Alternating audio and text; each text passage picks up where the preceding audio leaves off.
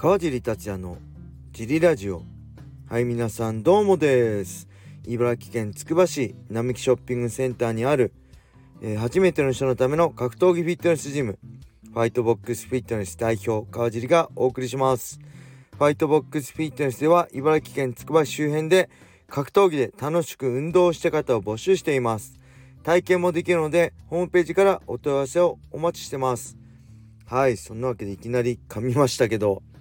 よろしくお願いします。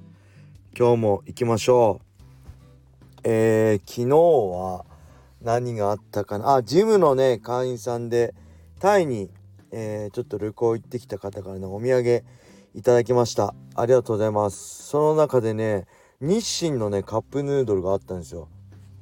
多分日本では見たことないんでタイで売ってる日清のカップヌードルだと思うんですけどトムヤンくん風なえっ、ー、とね嬉しいです。僕ね日清のカップヌードル一番好きなんですよね。普段そんな食べないんですけど昔から試合終わったら日清の、えー、カップヌードルのあれシーフードをマヨネーズをもうめっちゃ入れて食べるっていうのが毎回恒例でした。日清のシーフードカップヌードル一番世界で一番うまいと思ってます。ただずっと食べてないですね。なんで食べたいと思います。ありがとうございます。はいそして日清のねカップヌードル仮面。いましたね。雷神で昔。覚えてますか皆さん。あれになりたいと思うぐらい日清のカップヌードル好きでしたね。はい。であの日清カップヌードル仮面の中身は僕が招待しあ紹介しました。誰かいい人いませんか？って雷神の方に聞かれたのであこの人でどうですか？って招待をあ、えー、紹介しましたね。はい。あとまあ雷神つながりで言えばえライジン37 7月31でしたっけ？なんかスーパーアトム級グランプリやるらしいですね女子の、えー、チャンピオン伊沢選手元チャンピオン浜崎選手。まあタレントすごい揃ってるんでねカンナ選手もいるし、まあ、レーナ選手あとサラミ選手とかね黒部選手とか。パクシュ選手もいますからね、えー、ちょっと楽しみです。はい。あとは何かあったかな。今日あ娘がね髪を切ったらしいです。まだ見てないんです。今日髪昨日髪切り行ってまだ家に着いてないんでこれから帰ってね寝てる娘を見るのがいつも試合あの練習っていうかジム終わったのとの楽しみなんですけどえー、っとねすんごい長かったんですよ。ほんと腰まで行くぐらい長かったんですけどバッサリ短く切ったらしくて、えー、写真が送られてきたんですけど、えー、まあ親バカですけどねすごい可愛かったですね僕髪の短い女性がすごいショートカットのショートカットっていう短い女性がね好きなんで、えー、いつもねあの切りな切りなってずっと言ってたんですけどドライヤーも大変じゃないですか髪長いと。で本人は長い髪が好きらしくてずっと子供の頃はねラプンツェルに憧れてラプンツェルになりたいからって切らなかったんですけどもう今さすがにラプンツェルに憧れてないと思うんですけどなんかこだわりがあってねずっと大変だから切りないよって言ってもかたくなに拒否してたんですけどなんかね最近あのー、髪切ることになったらしいですね。はい。そんな感じですいません。プライベートなことで。あとは何かあったかな？あんまフリートークばかりでもあれなんで。レーター行きましょうか。えー、川地さんこんにちは。ラジオネームきなめりです。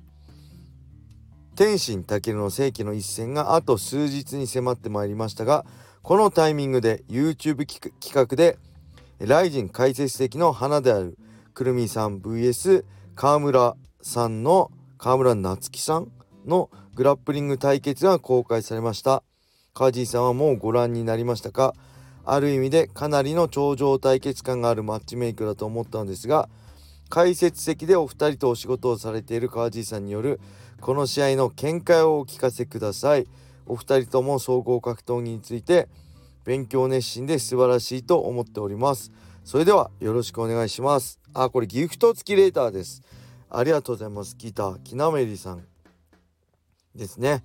えっ、ー、と、会員さんですね。えっ、ー、とね、そう、えー、ライジンのね、解説席でいつも、花を添えてくれてるくるみさんそして川村さんがなんかグラップリングやってみたい。最初の予定では MMA って言ってましたよね。ただやっぱ殴られる女性がねあの、素人が殴ったり殴られたりするの見たくないと思うんでグラップリングになったんですかね、うん、これねすいません。見てないです。そういうのがあるってこととなんか写あのポスターとかもかっこよくね RV とかもできたんでしたっけ？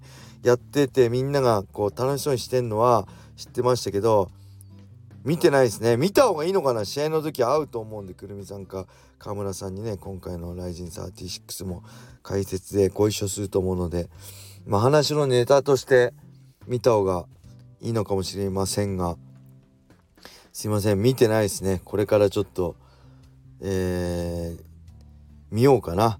それよりライジン36に出るね試合を見なきゃいけないんでそっちを。でまだ時間が余ってたら見ますね。でライジンファイトバスね、えー、前も言ったけど金曜日。今週の金曜日18時から、えー、再あのスタートするんで僕は速攻入ってあの前も言ったけどライジントリガーのね、えー、金ちゃん対金原選手対真島選手とかえー、あとね、来人35で、ね、今回の試合に出る選手も出て、その試合振り返ったりもしたいんで、えー、会員になりたいと思います。皆さんどうでしょう？来人ファイトバス入る人いるんでしょうかね？どのぐらいいるのかちょっとアンケート取りたいけど、ツイッターだと取れるけど、このスタンド FM だと取れないんですよね。そういう機能もあればいいかなと思うんですけどね。はい。それではもう一ついきましょうか。えっ、ー、とあごめんなさい。なんか動かない。はい。えっ、ー、とこんにちは。私も格闘技ジムに通っているものです。ちょいちょい投稿していますが初回から欠かさず聞いています。ジムに通う前は通う前は仕事していたか飲んでいたか他の趣味の時間に費やしていたかいずれにしろダラダラとした時間の使い方をしていたと思うのでジムに通うようになったのは間違いなくプラスですね。強くなれて体もかっこよくなって気分転換で仕事にも集中できます。はいありがとうございます。